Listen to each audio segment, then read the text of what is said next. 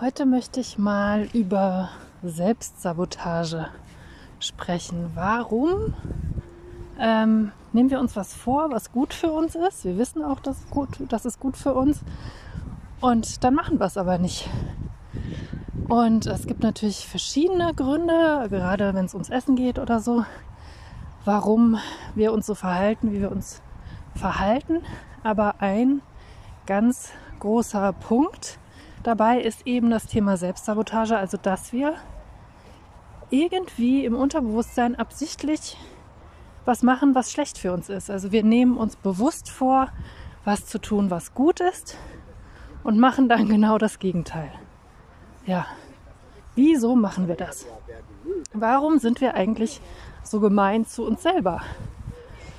Und ähm, ein großer Punkt dabei ist bei ganz vielen, die so Probleme mit dem Essen und sowas haben, ähm, ganz viele hatten in ihrer Kindheit eine Autoritätsperson, meistens die Mutter oder der Vater, kann auch ein Großelternteil gewesen sein oder auch jemand anderes.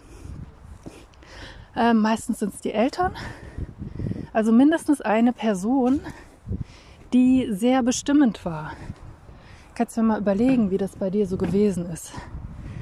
Ähm, und die einen regelmäßig zu etwas zwingen wollte oder man hatte das Gefühl, gezwungen zu werden. Man konnte nicht frei entscheiden. Es ist ja auch sowieso was ganz Typisches aus der Kindheit. Und es gibt natürlich da verschiedene Arten von Autoritätspersonen und wenn die besonders stark waren und besonders bestimmend und zwingend, gerade dann ähm, verfallen viele von uns in so ein Verhalten, dass wir eben quasi aus Trotz uns selbst schlecht behandeln. Also die Autoritätsperson bestimmt etwas und Entschuldigung. Und wir können ja nicht frei entscheiden. Also diese Person hat ja Macht über uns. Und deswegen machen wir das Einzige, wo wir das Gefühl haben, frei entscheiden zu können. Wir sind fies zu uns selber. Wir behandeln uns selber schlecht. Das können wir machen jederzeit, in jedem Alter, als Kind, als Erwachsener. Auch wenn wir im Außen vielleicht nicht uns so verhalten können oder nicht frei sind, das zu tun, was wir tun wollen.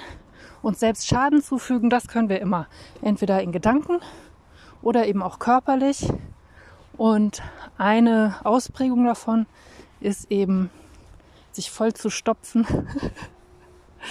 äh, auch wenn man eigentlich gar keinen Hunger hat oder wenn man schon voll ist oder wenn man genau weiß, das tut mir jetzt nicht gut. Aber ich habe quasi in diesem Moment die Macht. Ich kann das machen. Niemand kann mir das verbieten. Niemand kann mich davon abhalten, schlecht zu mir zu sein. Edge. ja, und wenn ich das so sage, ähm, dann, ich weiß nicht, vielleicht erkennst du dich wieder. Ich meine das nicht böse, ich kenne dieses Verhalten sehr gut von mir selber auch.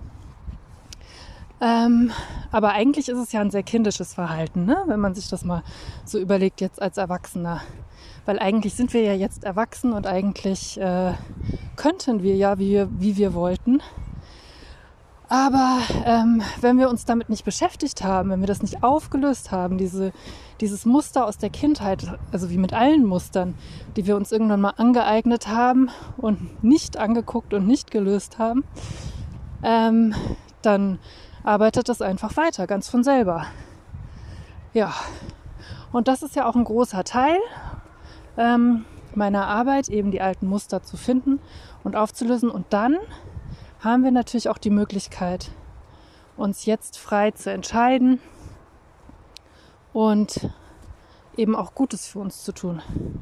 Solange diese Muster da im Untergrund halt noch weiter brodeln, können wir uns halt vornehmen, was wir wollen mit unserem bewussten Verstand.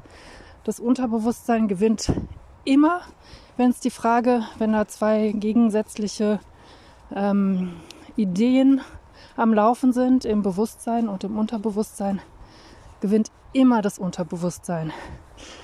Und gerade wenn wir uns eben auf eine Weise verhalten, die wir vielleicht nicht genau verstehen können oder die wir eigentlich gar nicht wollen, dann ist es ganz klar, da ist irgendwas im Unterbewusstsein, was uns dazu treibt, uns anders zu verhalten, als wir uns bewusst verhalten wollen.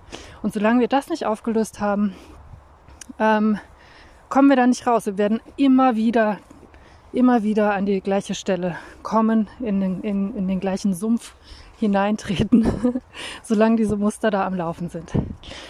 Ähm, was kann man machen? Verschiedenes. Äh, ich zum Beispiel arbeite ja hauptsächlich mit Energiearbeit und Gehirnwellentraining, um diese Muster halt aufzuspüren und dann aufzulösen.